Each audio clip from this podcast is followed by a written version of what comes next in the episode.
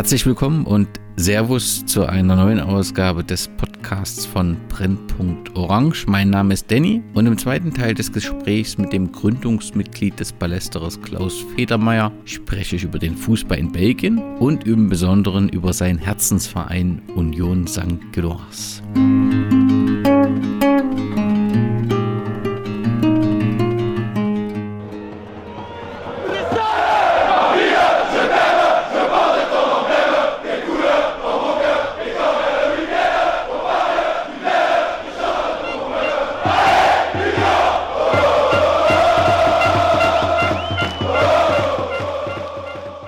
Starten jetzt mit dem zweiten Teil. Dort wollen wir nämlich gemeinsam nach Belgien reisen. Es scheint mir so, als hast du dort dein Fußballherz verloren. Ist das zutreffend oder ist das einfach ja, passiert dadurch, dass du, äh, glaube ich, beruflich öfters mal in Belgien äh, unterwegs bist? Naja, jetzt versuche ich mich ein bisschen zu wehren, weil da steht so schön in dem äh, aktuellen, noch aktuellen Ballesterer, aber gleich sehr bald nicht mehr aktuellen Ballesterer, also Ballesterer Nummer 169, ähm, steht ja so über mich, äh, Klaus Federmeier liebt den Fußball, aber eigentlich keinen Verein. Und weil so gut wie jede Regel, die eine oder andere Ausnahme braucht, verliebte er sich 2006, als er in Belgien lebte, in die Union Saint-Gilloise. Äh, und tatsächlich war es immer so, bei uns, dass ich so, also beim Palästerer, dass ich so ein bisschen als, äh, ein bisschen als Außenseiter gegolten habe, in der Hinsicht, dass ich nie ein richtiger Fußballfan war. Also ich habe immer sehr gern Fußball gespielt. Ich habe auch Fußball sowohl im Stadion als auch im, im Fernsehen mir angeschaut. Ich, ich habe mich für alles Mögliche interessiert, aber ich war nie ein, ein richtiger Fan, was vielleicht auch damit zusammenhängt, dass ich halt in einem kleinen äh, Dorf äh, aufgewachsen bin und nicht die Möglichkeit hatte, so sehr viel äh, in, in ein größeres Stadion zu kommen. Man ist halt natürlich zu unserem Verein, dem Attesfos Athlet, sind wir natürlich immer gegangen. Es war ungefähr fünfte Liga damals in Österreich, was aber wahrscheinlich ungefähr mit der achten Liga in Deutschland vergleichbar ist, weil das weit weg ist vom Profifußball. Ähm, und ja, und dann war das halt so, gab es zum Beispiel mal einen Freund, der hatte ein, äh, ein Kleinmotorrad, also ein Moped, wie wir so 16, 17 waren. Da sind wir dann ein paar Mal nach Steyr gefahren, zu Vorwärts Steyr, wo der legendäre Aljak Blochin, äh, ukrainischer, damals sowjetischer Fußballspieler, also wirklich Superstar, ähm, plötzlich äh, nach Steyr, die österreichische Provinz gekommen ist.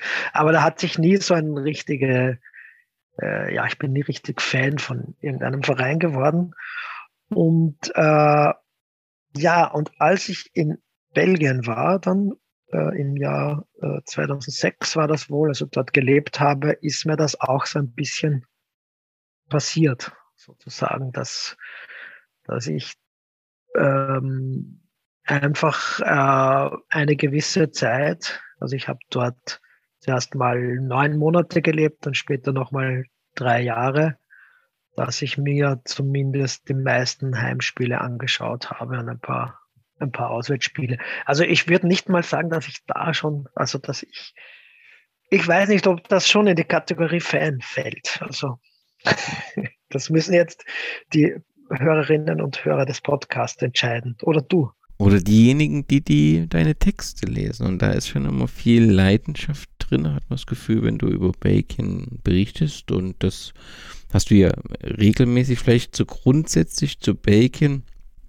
2018 hat man den, den besten Platz bei einer WM, also die Nationalmannschaft äh, erzählt, erzählte die meisten Tore im Viertelfinale Brasilien ausgeschalten und unterlag dann dem späteren Weltmeister Frankreich. Wie ist das? Also ich so habe das Gefühl in Gesprächen, dass die Nationalmannschaft in Österreich ein hm, mehr oder weniger großes Identifikationsproblem hat. In Deutschland ist das äh, nicht mal mehr oder weniger, sondern das ist einfach ein riesiges Identifikationsproblem, was, was, was die Anhänger mit der Nationalmannschaft haben. Wie ist die Stellung der Nationalmannschaft in, in Belgien? Ja, das ist in Belgien schon sehr speziell, würde ich mal sagen. Ähm, das, der eine Punkt ist, lustigerweise habe ich im Jahr 2000, hm, was war das, 2009 möglicherweise, ähm, habe ich mir Österreich gegen Belgien in, äh, in Brüssel angeschaut. Ähm, das waren zwei Teams, wo ein paar ganz talentierte Spieler drinnen war, aber es ist irgendwie ein bisschen drunter und drüber gegangen. Das Spiel hat, glaube ich, 4 zu 4 geendet in der äh, wahrscheinlich WM-Qualifikation. Ähm, und ich glaube, dass das sogar das erste Länderspiel von Eden Hazard war. Können auch, es ist die nächste Aufgabe für die Hörerinnen und Hörer des Podcasts, nämlich bitte googelt, äh, ob das stimmen kann, dass ungefähr 2009 Eden Hazard beim 4 zu 4 gegen Österreich in Brüssel sein Nationalteam-Debüt gefeiert hat. Äh, aber jedenfalls, das waren zwei so typisch äh, nicht ganz schlechte, aber auch sicherlich nicht ausreichend gute für die Spitze Nationalteams, äh, Österreich und Belgien. Und dann ist das aber ein bisschen auseinandergegangen. Äh, also die Österreicher haben sich schon auch ein bisschen entwickelt, aber bei den Belgiern ist es ziemlich steil irgendwann nach oben gegangen. Und das hat schon mit ähm, es hat schon mit guter Arbeit im, im Nachwuchs zu tun natürlich, aber auch damit, dass, äh, dass es rundherum ähm, ähm, Länder gibt, die für ihre Nachwuchsarbeit sehr bekannt sind. Also zum Beispiel sind die, die Azar-Brüder, die sind ja schon in ihrer Jugend zu Lille gegangen, ähm, also nach Frankreich. Und äh, von den Innenverteidigern waren auch zwei oder drei in der Ajax-Akademie. Also das hat sich irgendwie so ergeben. Und äh, ja, was wollte ich sagen? Ja, aber das, genau, das Nationalteam in Belgien, das ist insofern sehr speziell, als es ja äh, vor allem so vor, es passiert immer wieder, aber so vor allem so vor 15 Jahren ungefähr gab es relativ starke Konflikte zwischen dem wallonischen Teil und dem flämischen Teil. Ähm, wo, wobei die Abspaltungstendenzen, die kamen immer aus dem flämischen Teil. Da, da gibt es also eine flämisch-nationalistische Bewegung und manche sind da wirklich für die, äh, für die Abspaltung, also nicht ganz unbedeutende politische Kräfte. Und da war der Fußball immer etwas, also das Nationalteam war immer etwas, auf das man sich einigen konnte, sozusagen. Da gab es kaum, ähm, man könnte sich ja jetzt vorstellen, dass da immer verlangt wird, dass mindestens fünf Flamen und mindestens fünf äh, Wallonen äh, auf dem Feld stehen müssen. Dann könnte man auch noch den einen von der deutschsprachigen Minderheit dazu reklamieren. Das ist aber in der Regel äh, nicht der Fall. Also das äh, Belgien hat da, das belgische Nationalteam hat da ein gutes Standing und ist, glaube ich, tatsächlich immer wieder in der Lage gewesen, da so Konflikte auch zu überdecken. Wobei Konflikte natürlich trotzdem Konflikte bleiben, aber das Nationalteam ist da immer ein bisschen drüber gestanden. Aber du hast so ein bisschen mit dem Nachwuchs versucht zu erklären. Belgien liegt aktuell auf der FIFA-Weltrangliste auf Platz 2. Ich glaube auch eine ganze Zeit lang sogar auf Platz 1. Ja, ich glaube fast fünf, sechs Jahre oder so. Ja, das ist vor kurzem. Da muss es doch, also muss es doch mehr Gründe geben. Also was macht das so so stark? Also dieses Land, dieses Fußballland. Naja, gute Frage. Also es gibt eben, es gibt schon auch eine Tradition. Also Belgien war auch schon, ich kann mich erinnern, als, als Kind und Jugendlicher hat mich das auch fasziniert. Ähm, in den, äh, ich glaube 1979 hat der RSC Anderlecht im ähm, in Österreich sagen wir immer Cup, der Cup-Sieger, also Pokalsieger, Pokal, der Pokalsieger, ich glaube es war 79, äh, im Finale Austria Wien geschlagen. Übrigens zwei violette Teams.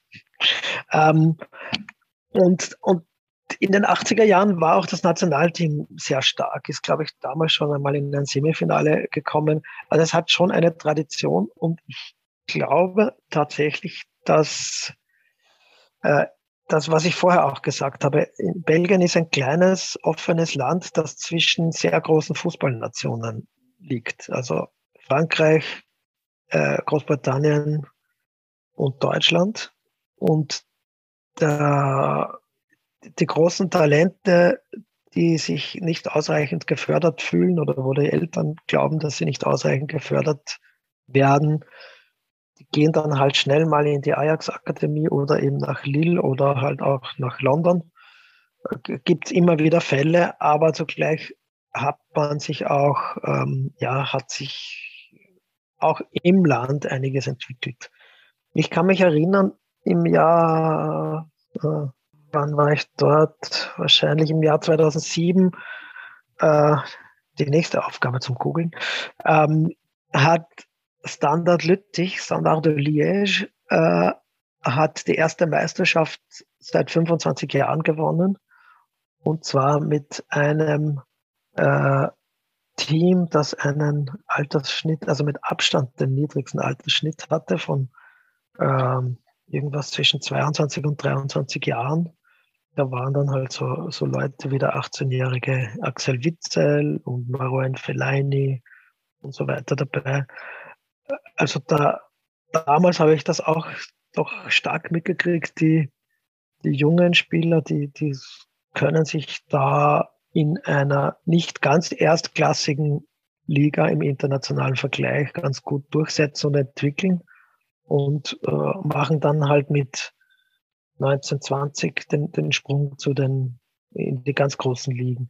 Also ich weiß nicht, ob das erklärt, dass sie dann jahrelang Nummer eins waren, aber ja, also ich habe zum Beispiel den äh, 17-jährigen, ich glaube 16 war er sogar bei seinem Debüt, äh, äh, Lukaku gesehen, Romelu Lukaku bei Anderlecht. Da, das war halt einfach so, da, man hat ihn immer nur so eine Stunde höchstens spielen lassen, weil man Angst hatte, dass man ihn überfordert. Und er hat dann mehr oder weniger alle 70 Minuten oder so ein Tor geschossen. Und dann das, das äh, ja, da, das, da werden dann natürlich die Nachbarländer auch aufmerksam. Und dann war er halt bald mal in, in England und, und Italien. Aber ich weiß nicht, ob das jetzt wirklich Erklärungen sind. Ich glaube, es sind mehr Erzählungen. Es gibt wahrscheinlich eben nicht diesen einen Grund, sondern es sind dann mehrere. Auf jeden Fall ist es, oder in jedem Fall ist es beeindruckend, äh, was äh, dort in Belgien sportlich passiert. Weniger beeindruckend. Äh, so ein Sorgenfall muss einen das machen, womit Belgien eben auch immer wieder in den Schlagzeilen ist. So soll ja schon 1982 äh, Standard Lüttich den Gewinn des damaligen Meistertitels auch mit einigen Zahlungen sichergestellt äh, haben. Fest steht, Ende 2005 war der belgische Profifußball einen Wettskandal entwickelt, äh, wo offensichtlich die chinesische Wettmafia Einfluss auf den Ausgang einzelner Spiele genommen hat und 2018 wurden im Rahmen eines Skandals 29 Personen festgenommen, 19 wurden angeklagt. Was macht denn den belgischen Fußball so offensichtlich so attraktiv für die dunklen Mächte dieses Sports? Ja, das, meine, da könnte man noch einiges hinzufügen zu, zu diesen dunklen äh, Machenschaften. Äh, zum Beispiel ist gerade erst im, im letzten Herbst ähm, ist ein, ein großer Skandal aufgepoppt, wo es halt um äh, ich weiß das gar nicht im Detail, aber so um, um Schwarzgeldzahlungen und, und Steuerhinterziehung und so weiter geht, wo fast alle äh, belgischen Clubs anscheinend involviert sind bis, äh, ja, bis, bis weit hinauf. Äh, komischerweise, so, so wie damals 2005, ähm, komischerweise gibt es dann, man hat, also ich habe als nicht immer ganz, äh, als nicht immer aus der ersten Nähe beobachtender, aber doch beobachtende Person. Ich habe immer das Gefühl, es gibt eigentlich kaum Konsequenzen. Ähm, es, ein, ein anderer dubioser Punkt ist, dass es halt auch immer wieder etwas äh, offenbar vermehrt gibt, was es aber genauso in, in Deutschland und Österreich beispielsweise gibt, nämlich äh, Menschenhandel. Äh, auch ein Thema, dem ich mich äh, allerdings schon vor über zehn Jahren gewidmet habe und habe da auch einem äh, Interviews geführt mit, mit ähm, Leuten, die sich für gestrandete äh, minderjährige Fußballer in, in Belgien einsetzen. Also die zum Beispiel aus, also im Normalfall aus Afrika äh, nach Europa gebracht werden und ihre Manager versprechen dann irgendeine große Karriere und wenn dann aber kein großer Club anbeißt, dann stehen die irgendwann auf der Straße. Das gab es relativ viel in Belgien und wie gesagt, das gibt es ganz sicher auch jetzt noch und auch in Deutschland und Österreich und anderen Ländern. Äh, und da muss man sagen, dass also erstens, dass es eigene Hilfsorganisationen für solche Spieler gab, das ist schon was Bemerkenswertes. Das spricht auch natürlich für Belgien, spricht aber auch dafür, dass Belgien einfach, oder es hat auch den Grund darin, dass Belgien einfach ein sehr äh, internationales und insgesamt sehr offenes Land ist. Auch wieder mit Widersprüchen, weil zugleich der flämische Nationalismus einem dann wieder sehr provinziell vorkommt. Aber es ist zum Beispiel fast nirgends so leicht, eine Aufenthalts- und Arbeitsgenehmigung und auch Staatsbürgerschaft zu kriegen wie in, wie in Belgien. Das führt natürlich auch dazu, dass man, wenn man zu einem zum Beispiel, äh, wenn Menschenhändler, die halt äh, oft kann man das tatsächlich auch parallel sehen, die mit mit Prostituierten und jungen Fußballern handeln, äh, wenn die schauen, wo wo gibt es einen Absatzmarkt oder eine Drehscheibe, dann kommt man schnell mal auf Belgien. Und das liegt halt auch an den relativ liberalen Gesetzen. Also da ist halt, ja, das sind alles Dinge, die, die, die relativ widersprüchlich vielleicht klingen. Ähm, aber so ist das Leben. Und so ist Belgien. Belgien ist vielleicht ein noch widersprüchlicheres Land als, als viele andere in gewisser Weise. Was noch, äh, wenn man an Belgien denkt, äh, in die Erinnerung kommt, die, die Bossmann-Entscheidung aus dem Jahre 1995. Ähm, nun ist das ein wenig vor deiner Zeit, aber es ist ja ein historisches äh, Urteil, was bis heute den Fußball eben ähm, prägt. Und ähm, Auslöser war ja äh, eine zu hoch angesetzte Ablösesumme des damaligen Arbeitgebers RFC Lüttich. Und äh, nach dem Prozessende, ich glaube neun Jahre oder so, bekam er dann, dann fast 800 Euro Entschädigung äh, für sein vorteiliges Karriereende zugesprochen. Inwieweit ähm, spielt Bossmann aktuell irgendwie in Belgien noch eine Rolle? Hat das dieses Urteil ihm was gebracht oder hat er eigentlich von dem, was er ja dort erreicht hat, äh, an, an einer neuen Situation, hat er davon nie profitieren können oder hat es ihm sogar geschadet? Ja, das ist lustig, dass du das jetzt ansprichst, anscheinend ohne zu wissen, dass ich mich recht intensiv damit beschäftigt habe. Ich würde sogar fast sagen, äh, ohne Bossmann hätte ich möglicherweise nie am Ballesterer, äh, nicht den Ballesterer mitgegründet. Uh. äh, ja, und zwar deshalb, weil ich ähm, in den 90er Jahren äh, habe ich äh, unter anderem in, in Manchester studiert und musste dort eine Mastersarbeit äh, schreiben und äh, da musste ich einem mir damals noch nicht bekannten ähm, britischen Professor drei Themenvorschläge machen und ich habe halt äh, drei abgegeben und einer davon war ähm, und zwar, es ging, äh, es war im Fach und im Studienzweig äh, ökonomische, ökonomische Analyse des Rechts oder Law and Economics, wie man in England sagt.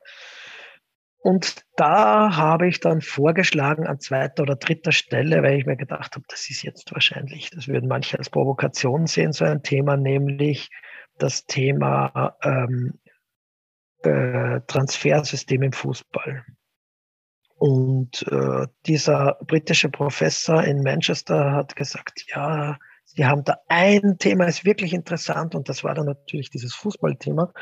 Und bei der Recherche hat mich dann ein österreichischer Spielergewerkschafter auf einen Fall aufge aufmerksam gemacht, wo ein Spieler äh, die UEFA verklagt hat und den belgischen Fußballverband und das war Bosman.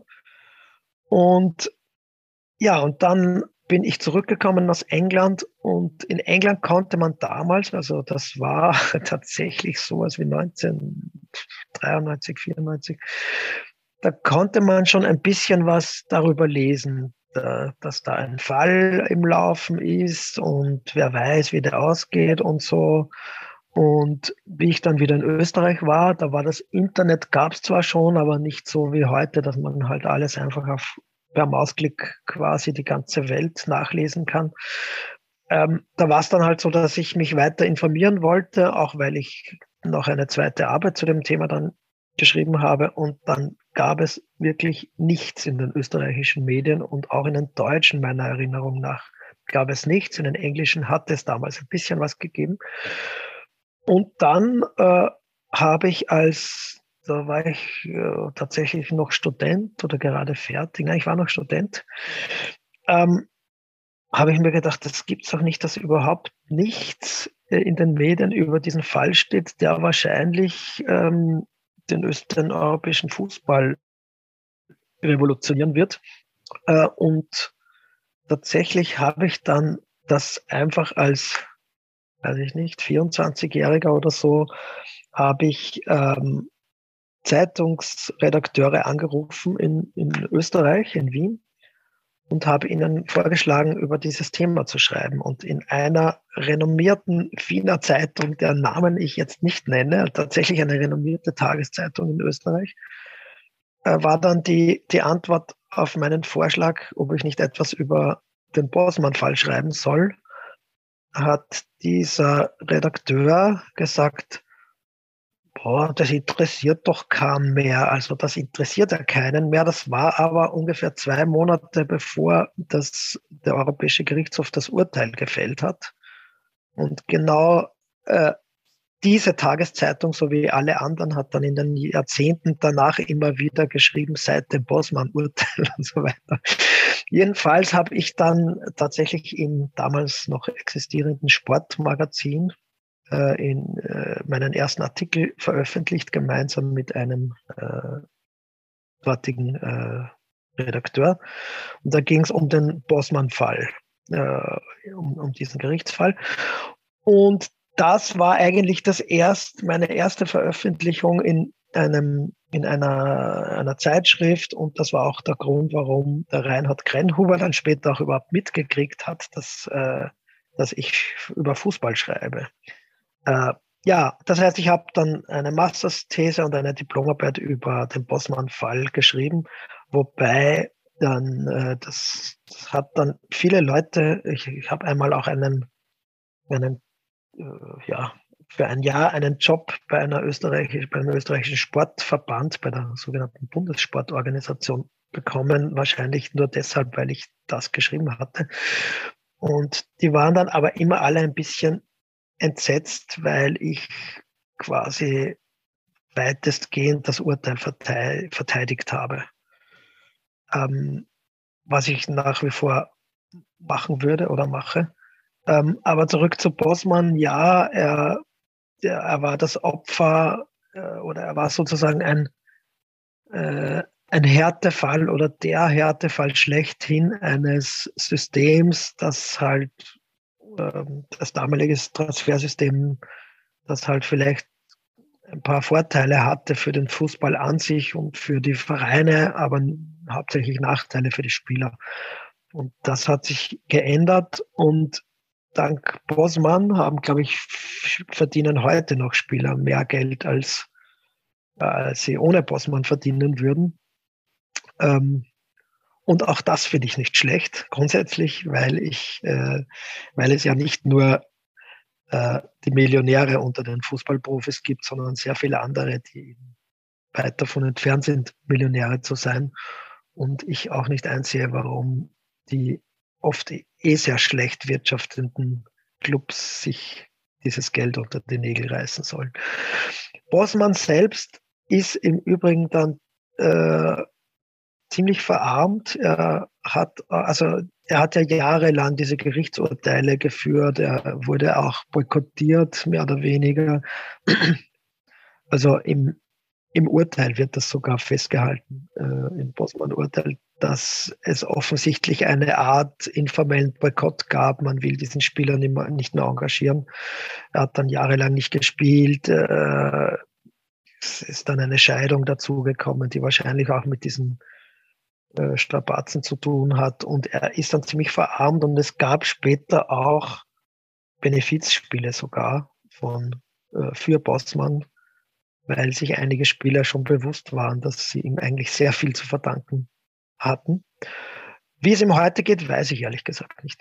Ja, aber das beschreibt, also das ist zumindest das, was ich auch gefunden habe, was du gerade beschreibst, das ist, ähm, er wohl rückblickend sagt, ja, hätte sich gewünscht, dass er das nicht gemacht hätte. Es hat mich letztendlich zu viel gekostet, hat er mal gesagt. Und das beschreibt ja die Situation. Wenn es um den Fußball in Belgien geht, ist auch das Thema Benelux-Liga immer wieder ein Thema. Wie ist da deine Sichtweise? Macht es Sinn, ähm, so eine Liga ja zu etablieren? Und ähm, wie konkret sind da aktuell die Überlegungen? So mitten im, in, in der Pandemie hatte ich da immer mal ein paar äh, Pressemitteilungen gelesen, wo wo ich das Gefühl hatte, es wird ernst, aber tatsächlich ist es jetzt wieder ruhig. Wie ist da der Stand? Also ich muss sagen, ich wenn ich irgendwas, irgendeine Perspektive kenne, dann ist es noch am ehesten die belgische, aber das ist auch nicht so, dass ich das äh, ständig äh, so mitverfolge. Aber mir ist das ehrlich gesagt noch nie untergekommen, dass in Belgien irgendjemand sich als Verfechter einer Benelux-Liga geoutet hätte.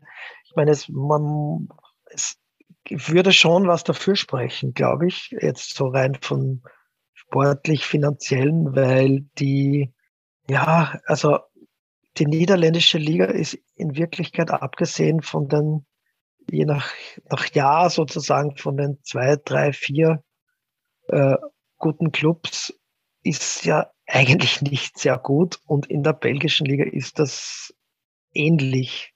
In Belgien gibt's ähm, eigentlich Anderlecht, Brügge, Standard, auch wenn sie jetzt wieder schlecht sind. Und ein bisschen Schenk in letzter Zeit, das sind halt so die drei, vier großen und dann klafft schon eine Lücke. Da sage ich jetzt natürlich mal nichts über über den eigentlich größten Club. ähm, äh, ja, und insofern, also ein, das Lux, da tue ich mir jetzt ein bisschen schwer. Also ich glaube nicht, dass da wer wirklich mithalten könnte oben.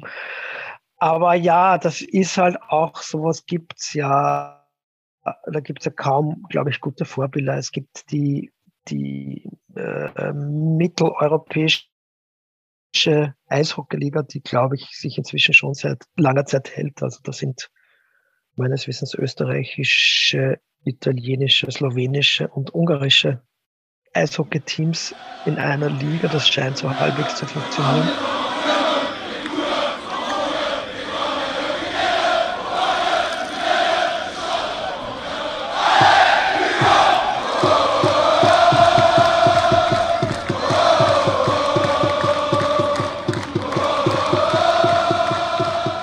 Wir wollen uns ja um Belgien und jetzt endlich auch um deinen, ich nenne ihn mal Herzensverein, ähm, kümmern. W wann war, wann war, war, hattest du das erste Mal Kontakt mit Royal Union? Das muss 2006 gewesen sein, glaube ich, ja. Ähm, ja, da, da, ja, jetzt muss ich aber noch einen Nachtrag zu gerade vorher machen. Es gibt nämlich noch ein interessantes gesamtbelgisches Phänomen, nämlich dass man sehr, sehr stark dieses ähm, ähm, flämisch-wallonische Gefälle sieht in, in, in, der belgischen Liga, weil es de facto ähm, ja, es sind halt 80 Prozent sind flämische Clubs, was damit zusammenhängt, dass das halt die, die wirtschaftlich deutlich stärkere Region ist. Und aus Wallonien, da gibt's halt Charleroi, Standard Liège und äh, ja, dann gibt's noch ein, zwei so, so Clubs, die immer wieder von der ersten und zweiten Liga pendeln. Und hin und wieder ist auch lustigerweise Eupen dabei, der einzige nicht ganz kleine deutschsprachige Club in Belgien. Äh, ja, aber Union. Ähm, ich war damals ähm, sozusagen, ja, habe in Belgien gearbeitet, in Brüssel und war äh, alleine, habe dort al alleine gelebt und da hat man ja dann Zeit und Lust, sich ähm, Fußballmatches anzuschauen. Und da bin ich halt vor, am Anfang einfach, habe mir halt angeschaut, was es so gibt. Und es war eigentlich, ich habe da einige sehr lustige Erlebnisse gehabt. Ähm, und aber das prägendste war dann eben doch das, wie ich ähm, zu Union gefahren bin, wo man, wenn man ankommt, das schon irgendwie alles nicht so ganz glauben kann, weil man ist da, man ist in einer Straße, ganz normalen Wohnstraße mit alten ähm, Backsteinbauten und auf einer Seite ist dann auch ein großes Backsteingebäude und das ist die, die Längstribüne von Union und das sind so Jugendstilornamente und alles ist halt wirklich wie vor, äh, ja, ich glaube 1900, kurz vor dem Ersten oder nach dem Ersten Weltkrieg. Das kann man in meinem Artikel nachlesen. Ich habe schon wieder vergessen, aber vor über 100 Jahren wurde das Stadion gebaut und eröffnet und es hat sich praktisch nicht verändert. Und ja, und dann bin ich da halt hineingekommen und äh, an einem Sonntag 15 Uhr waren damals die Matches immer, äh, ich weiß jetzt gar nicht sicher, ob in der dritten oder in der zweiten Liga waren, die waren halt so äh, in den Nullerjahren sowohl in der zweiten oder dritten Liga immer. Und dann war ich halt auf der äh, Fantribüne, das ist die nicht überdachte Längstribüne, lustigerweise. Und da waren halt ja 1000 Zuschauer oder so. Und es war aber eine auffallend angenehme, lustige, ausgelassene Stimmung. Und da waren noch zwei, drei Leute, die Englisch gesprochen haben. Das waren offensichtlich, äh, ich glaube, Luton-Fans, also jedenfalls englische Fußballfans. Und ja, ich war allein und habe die dann halt irgendwie angesprochen. Und im nächsten Moment ist ein, ein, äh, Belgier gekommen, der mich auch dann auf Englisch gefragt hat, wo ich herkomme und dann gesagt hat, ja, er ist der Typ, der die Website macht und, äh, und hat mir dann ein Bier in die Hand gedrückt und das ist dann irgendwie so, so, so ist dann das Spiel dann vergangen und dann hat dieser, das war Ivan, der auch in dem Artikel, in dem, äh, im Palästra-Artikel über Union vorkommt, der hat dann gesagt, ja, du musst jetzt aber nach dem Spiel, ich musste noch ein paar, äh, ein paar Leute vorstellen und das waren halt, äh, da waren halt äh, zwei, drei so alte Männer, die, ich glaube, beim letzten, weiß ich nicht, beim letzten Vizemeistertitel oder so dabei waren, irgendwann in den 50er Jahren, also alte Union-Spieler, ehemalige. Und ja, und das alles fand halt statt im, in dieser prunkvollen Haupttribüne, wo alles halt auch einfach wahnsinnig alt war und überall hingen so vergilbte Bilder von den Meistermannschaften. Äh, und der letzte Titel war eben in den 30er Jahren. Das war aber schon der elfte Titel von, von Union. Und ja, und so haben wir halt sehr viel, äh, sehr, sehr viel getrunken und sehr viel geredet und ich habe irgendwie dann halt im Club kennengelernt. Naja, und da ist dann klar, dass man wiederkommt. Und das Schöne an diesem Sonntag 15 Uhr Termin war, dass ich halt dann am nächsten Tag, am Montag, zwar nicht ganz fit war in der Arbeit, aber zumindest es geschafft habe, in, in die Arbeit zu gehen.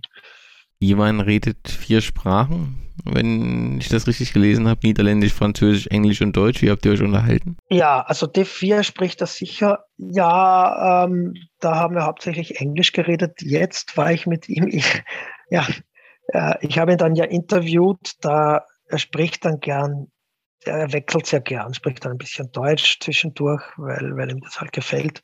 Und dann habe ich ihm, ich war ihm zu Ostern noch einmal in, in, in Brüssel und da habe ich ihm die Ausgabe mit dem Union-Artikel mitgebracht und da war er mit seiner Frau, die ist wiederum eine französischsprachige. Das heißt, da wird wirklich, das ist auch wirklich sehr üblich in Brüssel, dass man halt so zwischen Französisch und Niederländisch und Englisch hin und her springt.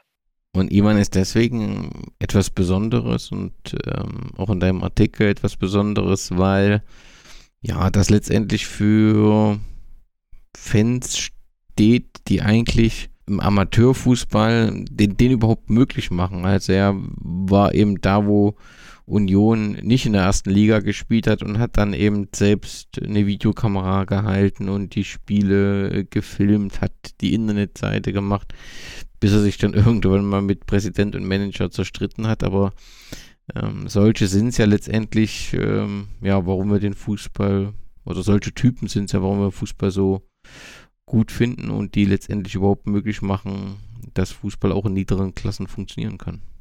Ja, ja, wobei man bei ihm immer, ich hatte immer schon ein bisschen das Gefühl, dass er nie realisiert hat, dass in seiner Kindheit Union aus der ersten Liga abgestiegen ist. es ist halt dann ein paar Jahrzehnte sind sie halt nicht aufgestiegen und im Gegenteil sogar noch in die dritte Liga abgestiegen.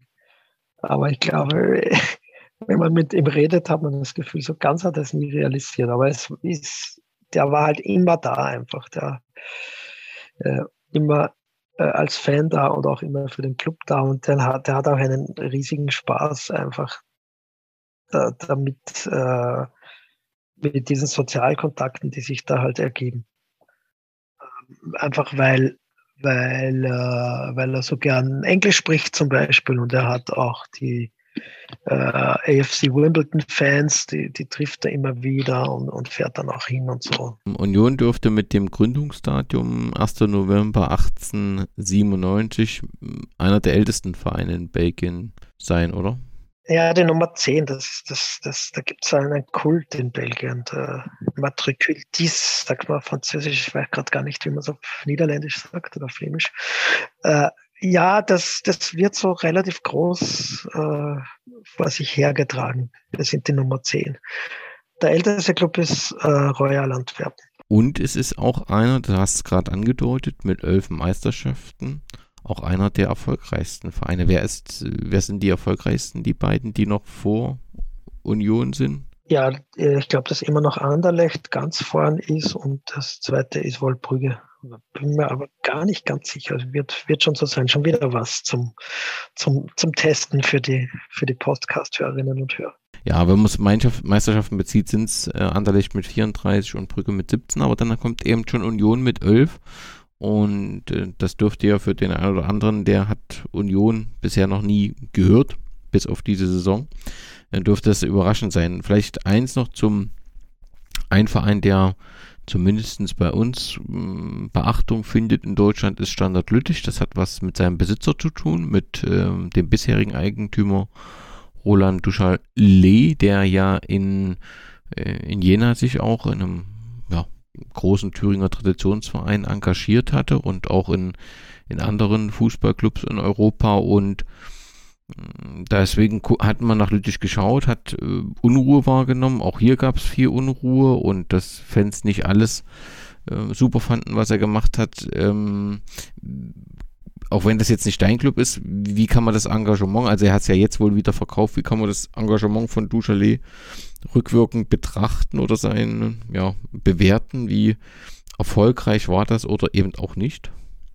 Ja, ich bewerte das äh, gar nicht, weil ich es äh, nicht so wirklich verfolgt habe. Aber man, man, man kann schon sagen, es, Standard hatte, glaube ich, mehrere so ein bisschen zweifelhafte äh, Besitzer äh, in, in den letzten Jahren und äh, Ja, wie soll ich sagen, Standard ist schon ein, ein sehr interessanter Club. Also der, die Fankultur ist auf jeden Fall bemerkenswert. Also da ist immer was los, auch wenn sie 25 Jahre keinen Titel gewinnen. Das, sie haben auch äh, ziemlich hohe Zuschauerzahlen. Also ja, und das ist so praktisch das ähm, Bollwerk im französischsprachigen Teil, das, das mithalten kann mit den flämischen Clubs und, und den Brüsseler Clubs, wie man jetzt sagen kann. Äh, ja, und wie gesagt, die haben das halt auch damals, ähm, wie ich in Belgien war, wie sie eben nach einem Vierteljahrhundert zum ersten Mal wieder gewonnen haben, war das schon auch auf gute Nachwuchsarbeit äh, zurückzuführen. Also da, da haben die, glaube ich, schon einiges geschafft. Ich meine, eins kann man vielleicht auch noch sagen, äh, in dem Zusammenhang, es gibt eine ganze Reihe relativ dubioser Besitzer bei den, bei den belgischen Clubs. Also das, das, auch da ist Belgien recht liberal. Also was, man kann relativ leicht einen Club übernehmen. Und da gibt es eine äh, etliche Clubs, vor allem so in der zweiten Reihe, die, die von die asiatische Besitzer haben. Ich habe das nie so im Detail mitverfolgt, aber das, ich meine, vielleicht auch ein bisschen eine, eine Parallele. Wo, in, in Österreich gab es das auch eine Zeit lang, dass plötzlich, äh, du hast, glaube ich, in einem Podcast mal den SV Horn ähm, porträtiert. Die hatten plötzlich äh, japanische Besitzer und, und alles gab es irgendwie doppelt, einmal auf Österreichisch und einmal auf Japanisch, aber das ist ein Exkurs. Nein, aber in der belgischen Liga gibt es auch sehr viele etwas eigenartige Besitzer, muss man sagen. Das kann ich mir gut vorstellen. Dein Verein hat 1935 die letzte Meisterschaft ähm, gewonnen, den letzten Titel von Elf. Du hast das Stadion beschrieben als außerordentlich historisch, damit verbunden sehr romantisch und hat dich sofort in Bann gezogen. Aber wir werden jetzt gleich darauf kommen, dass sich die Möglichkeit eines neuen Meistertitels ganz plötzlich wieder aufgetan hat. Und da stellt man sich natürlich die Frage, sollte das passieren, wäre damit ja gegebenenfalls auch der Auftritt im internationalen Wettbewerb verbunden. Wenn du jetzt aber dieses Stadion als so wunderbar historisch beschreibst, ist die Wahrscheinlichkeit ja relativ groß, dass dieses Stadion die Vorgaben für den internationalen Wettbewerb nicht erfüllen kann. Was würde denn passieren, wenn dieser Fall eintrete und Union in Europa im ja. europäischen Wettbewerb spielt? Da muss man sagen, es ist jetzt schon alles ziemlich problematisch. Man hat vor zwei Jahren, glaube ich, zwei, na, wahrscheinlich eher drei, vier Jahren, hat man das so notdürftig äh, erstmal erstligatauglich gemacht und, und sicher nicht weit die Mindestkriterien übertroffen. Ähm, das heißt, es ist jetzt wirklich schon sehr schwierig. Also ich krieg's jetzt, ich habe leider ähm, in der Saison kein einziges Heimspiel sehen können. Zuerst war ja sowieso Corona, außerdem lebe ich halt auch nicht mehr dort. Und äh, ja, und es ist jetzt auch komplett überlaufen, weil ja nur, ich weiß nicht, wie es aktuell sind, wahrscheinlich wieder 8000 Zuschauer zugelassen sind. Und, und das, durch den aktuellen Hype wollen halt sehr viel mehr Leute rein und die sind das aber dann oft, also es ist überhaupt nichts darauf ausgerichtet, dass ausverkaufte Erstligaspiele dort stattfinden. Also es gibt riesige Schlangen, wird mir erzählt, wenn man sich ein Bier kaufen will. Ich habe beim letzten Spiel jetzt wieder so in den Fanforen gelesen, dass das kann doch nicht sein, dass die, dass, dass so viele Leute erst kurz vor Ende der ersten Halbzeit ins Stadion kommen bei einem meisterschaftsentscheidenden Spiel. Und dann wird halt herumdiskutiert, liegt das daran, dass, dass es einfach wirklich, das ist auch so, dass es wirklich zu wenig Eingänge ganz einfach gibt. Also das sind, ich glaube, es sind nicht mehr als höchstens vier Stadiontore, die nicht groß sind. Und ähm, ja, dasselbe ist bei der Pressekonferenz, ist auch alles so ganz provisorisch. Und das, äh, ja, Und auch die Leute, ich glaube, es gibt tatsächlich so, behaupten zumindest manche von den Fans, die halt schon, die, die, die halt von den organisierten Fans auf jeden Fall, dass halt auch von den quasi neueren Fans, denen das nicht bewusst ist, dass man halt nicht erst eine halbe Stunde vor Spielbeginn da jetzt hinkommen kann. Äh, ja, also das ist schon mal alles ziemlich problematisch. Und wenn Sie jetzt, also es ist jetzt auch fix, dass Sie in einem internationalen Bewerb spielen werden. Äh, es ist, ähm, hat unlängst jemand äh, auf äh, einer Fanseite ausgerechnet, so ganz rein kombinatorisch, mit welcher Wahrscheinlichkeit Union jetzt äh, Meister wird. Und da ist über 70 Prozent gekommen ähm, rein rechnerisch. Und äh, ja, sie werden mit einer gewissen Wahrscheinlichkeit Champions League spielen oder eventuell Europa League und wahrscheinlich nicht Conference League. Aber äh, das, genau.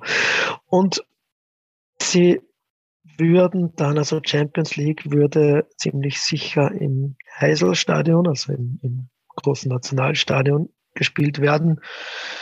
Das ist aber, ja, das hat keinen Charme und ist, äh, ist auch nicht modern und äh, ja, das ist ziemlich ungeliebt. Da hat Union übrigens während des Umbaus gespielt in der zweiten Liga. Das muss ganz furchtbar gewesen sein mit 1000 Zuschauern in einem ähm, 50.000er Stadion, das eigentlich eh schon alles zu kein, kein echtes Fußballstadion ist und so weiter. Ähm, ja, das heißt, das wird wahrscheinlich passieren, dass sie im Heiselstadion spielen, es sei denn, man lässt sich dann noch irgendwie was ganz Besonderes einfallen, aber das wäre wahrscheinlich auch nichts, nichts, was den Fans besonders gefällt. Also ein anderes Stadion in einer anderen Stadt sogar, aber ja. Also das wird passieren wahrscheinlich, dass sie im Heiselstadion Champions League oder Europa League spielen. Kurve, wenn ich mir die so betrachte, dann wirkt die sehr bunt, ultraorientiert, frei von Hooligans. Irre ich da? Das stimmt. Äh, also frei von Hooligans stimmt sicher. Ultra so ein bisschen. Äh, man, ich finde, man merkt aber schon relativ stark den britischen Einfluss. Also es wird auch viel einfach so dahin gesungen und ohne viel Tifo, wie man in Belgien und Italien sagt. Ähm, ja, es ist so gemischt, würde ich sagen, auch in der Hinsicht. Ein bisschen Englisch, ein bisschen, äh, bisschen ultramäßig. Ähm, ja, es hat übrigens, weil du Hooligans sagst, einen, einen kuriosen Vorfall gegeben im äh, letzten, ich glaube im letzten Spiel des Grunddurchgangs vor ein paar Wochen, wo Union gegen den zu Hause gegen den äh, gegen Beerschot gespielt hat, ein Nachzügler aus Antwerpen. Und es, es stand unentschieden, was eigentlich eher blamabel war für den Tabellenführer aus, aus Brüssel sozusagen. Äh, und dann haben kurz vor Schluss die, die Beerschot-Fans zum Randalieren begonnen und, und zwar relativ stark, so dass das Spiel abgebrochen wurde und dann für Union strafverifiziert worden ist. Und dann gibt es halt so die These, dass möglicherweise die Bears Hot-Fans, äh, das, also die, nicht die Fans, sondern die, diese Handvoll Hooligans, das ähm, einen Abbruch provozieren wollten, damit nicht der, der Konkurrent äh, Royal Antwerpen ähm, gegenüber Union aufholt. Also sozusagen die, die Hooligans des Stadtrivalen des Gegners von Union hätten diesen Spielabbruch gegen den eigenen Club provoziert. Ob das wirklich so war, weiß ich nicht. Aber ja, zurück zum, zum Union-Anhang. Es ist, es ist schon sehr auffällig. Es gibt halt noch eben diese alten bis älteren äh, Fans, die halt einfach das sozusagen, ja, die kennen das hauptsächlich aus der zweiten, dritten Liga, den Verein. Und, äh, ähm, und dann gibt es halt jetzt durch den Erfolg, das ist ja auch ein bisschen kurios, die sind ja gerade erst aufgestiegen in der, in der im letzten Sommer und dann war aber, dann waren ja nicht nie, Zuschauer im Stadion wegen Corona oder die meiste Zeit von diesem Erfolgslauf. Und jetzt erst seit März äh, haben sich langsam oder dann eh relativ schnell die Stadien gefüllt. Und plötzlich sind halt diese relativ viele junge Leute auch da, die man eigentlich, von denen man kaum welche gesehen hat. Ähm, vorher, äh, noch vor, vor Corona. Und das, äh, ja, das ist, das ist auch etwas, das, das finde ich den, den Club interessant macht. Ja, und es ist halt auch sonst sehr gemischt, aber das ist halt eine, Brüssel ist halt eine sehr multikulturelle Stadt, nicht nur durch die 27 EU-Länder, sondern halt auch die Migration aus Afrika, die klassische Nordafrika und, und Kongo. Und äh, ja, das, das spiegelt sich auch dort wieder. Du hast vorhin schon Wimbledon angesprochen, da scheint es zumindest so eine Art Freundschaft zu geben oder man, ähm, ja, die Fans von Wimbledon sind herzlich willkommen ähm, bei Union. Dann habe ich auch mal gelesen, dass du, glaube ich, geschrieben hast, dass du irgendwo einen Herakles-Fan gefunden hast. Gibt es dann eine Freundschaft oder war das im Prinzip nur ein spezieller Typ? Also die Frage ist, was gibt es so für Freundschaften zur Union? Na, ich, also ich habe hauptsächlich das mit den Engländern mitgekriegt. Äh, ist aber vielleicht ein bisschen gefärbt dadurch, dass ich halt äh, der, die erste, der erste Mensch, den ich dort auf der Tribüne kennengelernt habe, das war eben Ivan und der hatte dieses, er hat immer noch dieses England-Fable und hat dann mit ein paar Leuten angefangen, halt die Wimbledon-Fans zu besuchen und äh, ja, und das ist halt dann auf Gegenseitigkeit beruht. Aber man muss sich da halt auch vor Augen halten, das war bis vor drei Jahren oder eigentlich bis vor einem Jahr, könnte man sagen, war das einfach ein Club, der halt froh ist, wenn er in der zweiten Liga ist und wenn es ihm schlecht geht, ist er in der dritten Liga und da waren nicht viel mehr als 1000 Zuschauer durchschnittlich halt. Ähm, schon oder vielleicht 2000, 1000, 2000, aber nicht sehr viel mehr und und die waren halt immer da, egal was was war und und da bleibt dann schon gar nicht mehr so viel für für offizielle äh, Fanfreundschaften. Also ähm, gibt, gab ja auch bis vor kurzem anscheinend nur drei Fanclubs. Die haben das da alles abgedeckt. Das ist eh viel eigentlich für so, eine, für so einen Zweit- bis Drittligisten. Jetzt ist halt plötzlich alles anders oder scheint alles anders. Platz für Hass ist aber leider immer. Was ist denn äh, der größte Verein, oder der, der Gegner, den man ähm, ja grundsätzlich ablehnt? Das scheint mir anderlich zu sein, oder?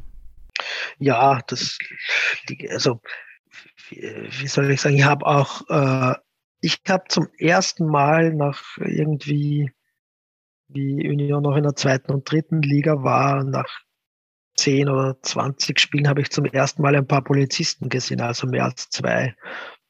Das war, wie Royal Antwerpen zu Besuch war. Das ist aber auch mehr so ein bisschen speziell, weil die damals halt so ein ein, ein, ein kleines Hooligan-Problem hatten. Aber ansonsten ist natürlich Anderlecht, das ist halt der Stadtrivale. Das ist, aber auch das ist alles ja nicht gepflegt worden, weil die haben ja jahrzehntelang nicht Nichts gegeneinander gespielt. Ja. Okay, wir, wir sprechen, besprechen schon mehrfach, dass es eben einen wirklich kometenhaften Aufstieg äh, gibt. Das hatte mit dem Aufstieg aus der zweiten Liga in der ersten Liga im, im Sommer und jetzt ähm, spielt Union an der Spitze und das auch schon seit einiger Zeit. Ähm, der Modus, also dieser Playoff-Modus in Belgien, der eben dann ähm, dazu führt, dass die Erstplatzierten, ich glaube die ersten vier oder so, nochmal so eine Meisterschaftsrunde ausspielen. Da, da, wusste man nicht, wie, wie wird das weitergehen, weil eigentlich Union einen recht großen äh, Vorsprung hatte. Nun sieht es aber so aus, wenn das tatsächlich Realität werden könnte, dass Union den, den Meistertitel äh, holt, was dann eben der zwölfte wäre, wie der letzte äh, Stand von 1935.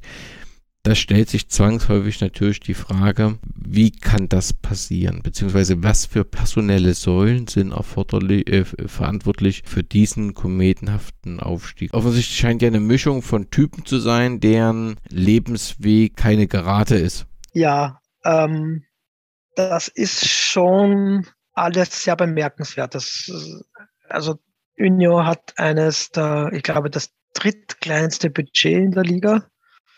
Äh, ich habe seit Dezember so ein bisschen immer nachgeschaut auf äh, transfermarkt.de, wie sie da, wie teuer laut diesem auch nicht immer ganz zuverlässigen Indikator ähm, der, der Kader ist. Und die, die waren da halt als überlegener Tabellenführer im Dezember waren sie noch im untersten Drittel das hat sich dann langsam verbessert. Also inzwischen werden die etwas, kriegt man das mit, dass da irgendwie, dass das keine Eintagsflieger ist.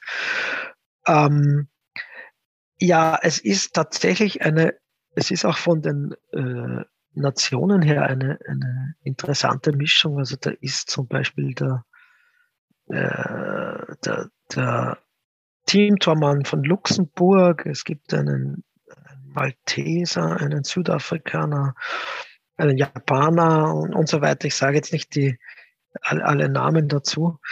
Ähm, aber ja, Dennis Undav ist, äh, ist äh, ein Deutscher, offensichtlich mit türkischen Wurzeln, der jetzt ähm, auch gewechselt ist schon, aber noch leihweise bei Union diese Saison jedenfalls zu Ende spielt.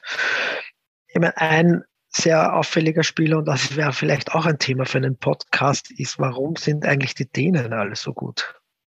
Und auch nämlich das Nationalteam als Team so unglaublich gut. Und da gibt es auch einen, den Kaspar Nielsen, der ist einer von, ich weiß nicht, ich glaube, äh, mit Toma oder Japan. Ja, es, es, ich glaube, es gibt mindestens fünf Spieler, die in den letzten Monaten ihr Nationalteam-Debüt in den verschiedensten Nationalteams gegeben haben von den Unionsspielern. Da ist eben Nielsen in, in Dänemark, Mitoma in, in Japan, dann äh, Van der Heiden und Wannsee in Belgien und das, das ist halt alles sehr, sehr auffällig irgendwie, dass, der, dass die alle da so irgendwie so einen Entwicklungsschritt gemacht haben oder zu haben scheinen. Und ja, was, was ist der Grund des Ganzen? Das ist äh, auch wieder etwas, was ich jetzt aus Distanz nicht so genau sagen kann, aber es gibt da äh, äh, eine Geschichte zumindest. Und die ist, die geht über den Besitzer. Vor einigen Jahren hat Tony Blum den Verein übernommen. Äh, das ist der der Besitzer von äh, Brighton, der als äh, Pokerspieler äh, berühmt geworden ist und dann eine, äh, so eine Sportdatenfirma gegründet hat, die halt mit riesigen Mengen von Sportdaten diese analysiert und dann äh, äh, ähm, sozusagen auch anbietet, dass man Geld anlegt, das dann in Sportwetten ähm, mit Sportwetten sozusagen vermehrt werden soll. Eine ganz, ganz, äh, ja, wie soll ich sagen, interessante, interessante äh, Businessplan irgendwie. Jedenfalls dieser Tony Blum hat Brighton ja auch ziemlich weit nach oben gebracht in der Premier League und er hat vor ein paar Jahren noch Union übernommen und hat einen, äh, einen Freund von ihm, der auch aus Brighton ist, ähm, hat er zum Präsidenten gemacht und der ist auch der Co-Investor und äh, die haben offensichtlich ziemlich, äh, also ich habe das in einem äh, Podcast einmal ein Interview mit dem Präsidenten von Union gehört. Das ist ein Typ, der eben Brighton-Fan ist und dann haben sie anscheinend ganz nüchtern kalkuliert, wo könnte man äh, äh investieren wo könnte man einen Club übernehmen? Und da ist, das ist auch was, was, was ich vorher schon gesagt habe, in Belgien geht das offenbar relativ leicht. In Deutschland zum Beispiel mit 50 plus 1 ist das schon gar nicht möglich. Und äh, Belgien haben sie halt aus verschiedenen Gründen ganz äh, für vielversprechend gehalten. Und dann haben sie halt auch, also dieser äh, der, der, Präsident von Union, der ist offensichtlich schon auch so ein richtiger erfahrener Fußballfan sozusagen. Also halt nur, dass er seine Erfahrungen in, in Brighton gemacht hat, großteils. Und der geht dann auch öfter auf den Stehplatz und so weiter bei Union. Und ähm, der hat sich halt natürlich auch gleich in das schöne alte Stadion verliebt und die haben dann investiert und haben so einen Businessplan gemacht, wie man Union schrittweise wieder in die erste Liga bringen kann und irgendwann will man sogar Meister werden, aber eh nicht zu schnell, weil man hat ja kein, kein äh, international taugliches Stadion und jetzt ist aber alles sehr viel schneller gegangen. Und eine These ist halt, dass, ähm, dass durch diese Datenmengen, die sie über, die, die über diesen, dieses Unternehmen von dem äh, Besitzer von Brighton, auf das kann halt jetzt Unio auch zugreifen. Und die analysieren offensichtlich so die, die, äh, die Daten einzelner Spieler, also von, von mehr oder weniger allen Profis, die es auf der Welt gibt. Und äh, stellen daraus dann einen Kader zusammen. Also das klingt jetzt alles nicht mehr so romantisch wie der Rest. Aber das dürfte tatsächlich äh, gut funktioniert haben und sie haben halt auch, sie haben das nicht so gemacht, dass sie sind jetzt aufgestiegen und haben halt sich ein bisschen verstärkt, aber die haben nicht alles über den Haufen geworfen, sondern offensichtlich wollten die halt mal schauen, ob sie sich überhaupt halten können in der ersten Liga. Das sind dann offensichtlich in eine Euphorie gekommen. Vielleicht spielt auch ein bisschen mit, dass eben die anderen Clubs durch diesen äh, äh, Skandal. Union ist da nicht verwickelt, wahrscheinlich halt auch, weil sie einfach nicht im großen belgischen Profigeschäft dabei waren bis vor kurzem. Ähm, ja, die Konkurrenz schwächelt offensichtlich ein bisschen und, und jetzt war Union äh, mit, ich weiß es jetzt nicht mehr auswendig, ich glaube neun Punkten Vorsprung äh, oder sieben Punkte wahrscheinlich. Sieben Punkte Vorsprung waren sie ähm, Sieger des Grunddurchgangs und ja, die belgische Arithmetik will es so, dass dann die besten vier äh, um im Meisterplayoff spielen und die Punkte halbiert werden. Und deshalb sind sie halt nicht mehr so weit vorne, aber immer noch drei Punkte vor Brügge. Das heißt also, es handelt sich nicht um ein Märchen, sondern mit großer Wahrscheinlichkeit pure Mathematik. Ja, ich glaube nicht pure Mathematik. Ich glaube, da dürfte schon was dran sein an, an, an dem Trainer auch, der, der halt anscheinend einen extrem guten Draht hat zu, zu den Spielern. Das, das wirkt halt so nach außen. Ich meine, das ist auch etwas in Wirklichkeit, glaube ich, kann man das aus der, von außen sowieso schwer und so aus der Distanz überhaupt sehr schwer nur beurteilen. Aber ich, ich glaube schon, dass da ein paar ein paar Dinge einfach äh, zusammenkommen. Und es ist ganz sicher so, äh, wie soll man sagen, also wenn Anderlecht in der Situation wäre, dann wäre das halt für die meisten, wäre das halt äh, einfach normal. Man spielt halt um den Meistertitel mit. Das ist halt bei Union was Besonderes. Ich glaube, das ist schon so, dass für die jedes Spiel ich meine, die, die sind halt auf Wolke 7 seit einem halben Jahr. Und sie gewinnen auch interessanterweise fast jedes Spiel gegen die ganz Großen und verlieren eher gegen die Nachzügler. Eine beeindruckende Geschichte, ähm, die äh, sich dann letztendlich, ob sie zum Erfolg führt, wird sich in den nächsten äh, Tagen bzw. Wochen entscheiden. Aber als letztes vielleicht nochmal, du hast ja angesprochen, Toni Blum ist, ähm, ja, hat äh, seinen Großteil seines Vermögens mit Pokern und Sportwetten verdient. Und bei mir erzeugt diese Kombination Sportwetten und Profifußball immer so ein bisschen ein ungutes ähm, Gefühl. Und dann noch vor dem Hintergrund, dass ein Bacon ist, Natürlich sind das, ist es ein bisschen schwierig mit, mit Vorurteilen, oder nicht ein bisschen, das ist nicht in Ordnung, weil es gibt ja überhaupt keinen Verdacht, aber irgendwie habe ich ein ungutes Gefühl, ähm, diese äh, Kombination. Geht das nur mir so? Also jetzt ganz ehrlich, auf die Idee bin ich jetzt noch nicht gekommen, dass man, dass da irgendwer vielleicht mit so unwahrscheinlichen Ergebnissen viel Geld verdienen könnte. Äh, ich ich glaube das ehrlich gesagt nicht. Also, ja, also einzelne Spiele manipulieren, ich glaube, sowas gibt es auf der ganzen Welt immer, immer wieder, aber so eine ganze Meisterschaft. Vor allem wäre das halt schon, wenn das mal wer macht, jetzt, äh, jetzt bin ich ein bisschen versucht, eine eine andere Animosität ins Spiel zu bringen und zu sagen, bei Fenerbahce wundert mich das nicht, dass die eine ganze Meisterschaft sich leisten zu kaufen, ähm, wie das offenbar vor ein paar Jahren der Fall war. Aber also ehrlich gesagt, so ein kleiner Aufsteiger von unten, der ja auch nicht mal, man muss sich, man muss schon sich auch vorstellen, es ist, also es wird da ja ganz wenig Geld verdient damit. Also wenn man da in den Fanshop geht, egal ob online oder ich war jetzt dort, das ist alles dermaßen amateurhaft. Also der Fanshop ist geöffnet.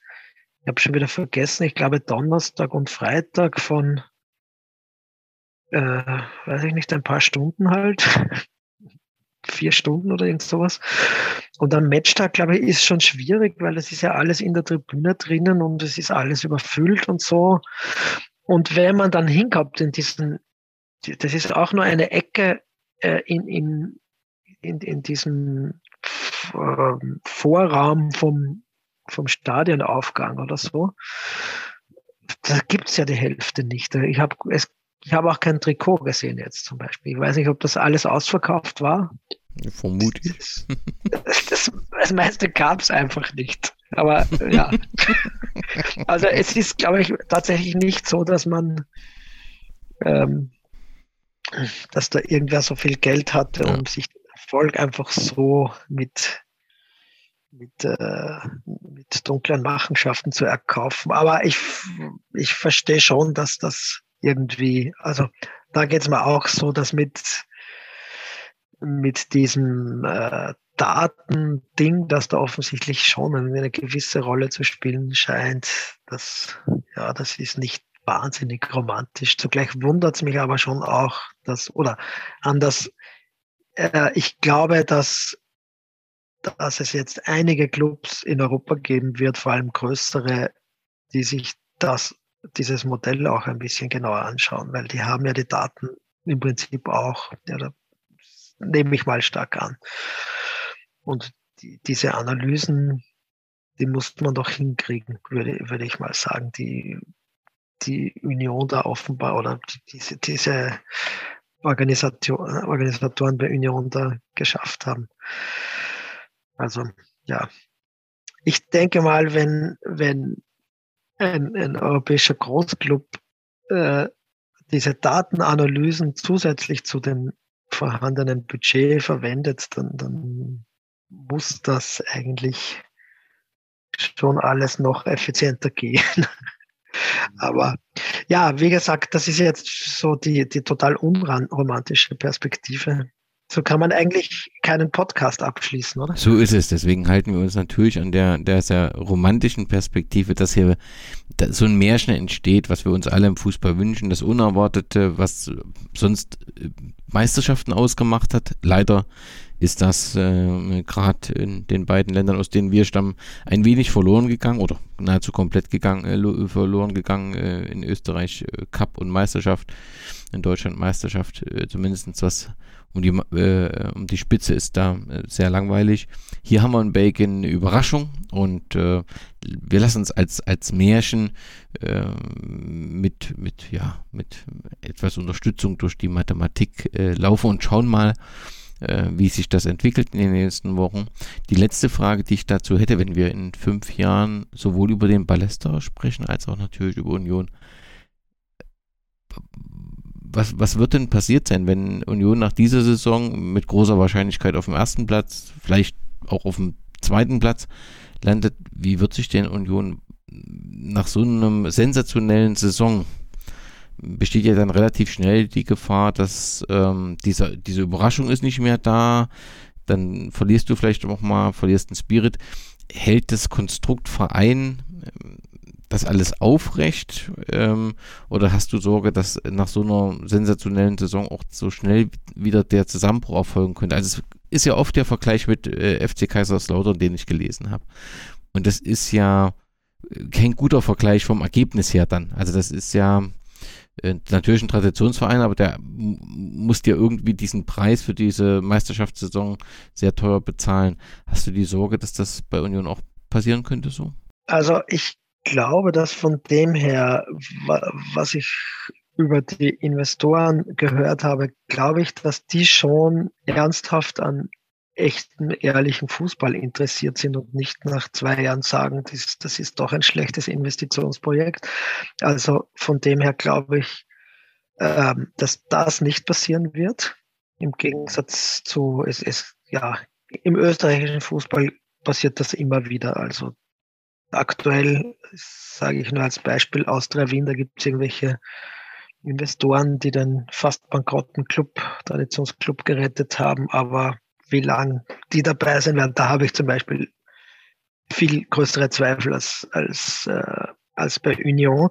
Das Problem von Union ist wirklich einfach, die werden das, die Infrastruktur so schnell nicht, nicht auf Vordermann kriegen. Sie haben jetzt außerhalb von Brüssel ein Trainingszentrum gekauft.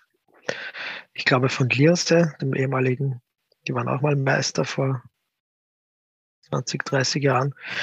Das haben sie geschafft, aber eben auch nur außerhalb der Stadt. Und ähm, in der Stadt, also das Stadion ist, glaube ich, wirklich nicht umbaubar de facto. Und so schnell stampft man ein neues Stadion auch nicht äh, heraus und besonders nicht in Brüssel, wo, wo es ziemliche Skurrilitäten bei, bei ja, in, in der Administration gibt, auch äh, äh, das ist ja, das ist auch wieder ein eigenes Thema. Also, dass jeder Bezirk quasi eine eigene Stadt ist und das ist dann wahnsinnig kompliziert, zum Beispiel von einem Bezirk ein paar hundert Meter weiter wohin zu siedeln und so weiter. Also, ich glaube, das wird ein bisschen das Problem sein und ich kann mir nicht recht vorstellen, dass die, dass sie jetzt ähm, ganz schnell umziehen und dann wirklich auch das Potenzial, das finanzielle Potenzial so ausschöpfen. Darum habe ich eher die Vermutung, sie werden so ein, ein Club bleiben, der ein kleines Budget hat und der ähm, nicht jedes Jahr um die Meisterschaft mitspielt, aber dass sie in der ersten Liga bleiben, das glaube ich schon. Und ich glaube auch und hoffe natürlich, dass auch dieser Spirit erhalten bleibt. Einfach diese, ja, diese bunte Anhang, der, der halt immer mit einem äh, zur Hälfte auch aus romantischen Gründen im Stadion ist. Und es wird halt noch länger, wahrscheinlich jetzt doch zum Glück, sage ich einerseits, und aus finanziellen Gründen muss man sagen, halt ist es kein Glück. Ähm, halt im alten Stadion noch bleiben wird. Also weniger als fünf Jahre kann ich mir nicht vorstellen, dass, dass das dauert, bis sie in einem neuen eigenen Stadion sein werden. Und der Ballesterer, naja, ähm, ähnlich vielleicht.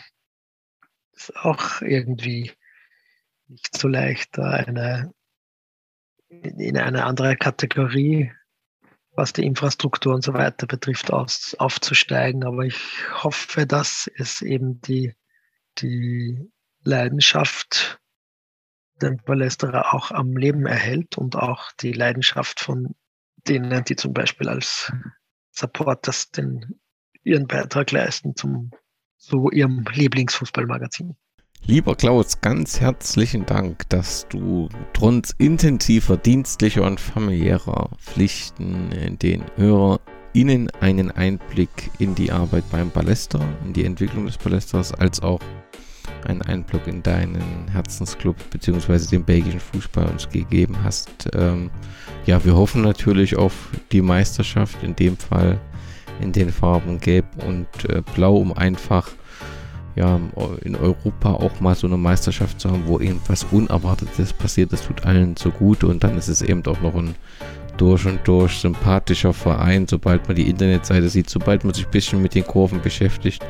Also das ist mir zumindest so äh, gegangen. Da ist, ist man, will man sofort mal hin und will sich das äh, anschauen. Ganz herzlichen Dank, Klaus, und äh, alles Gute für dich.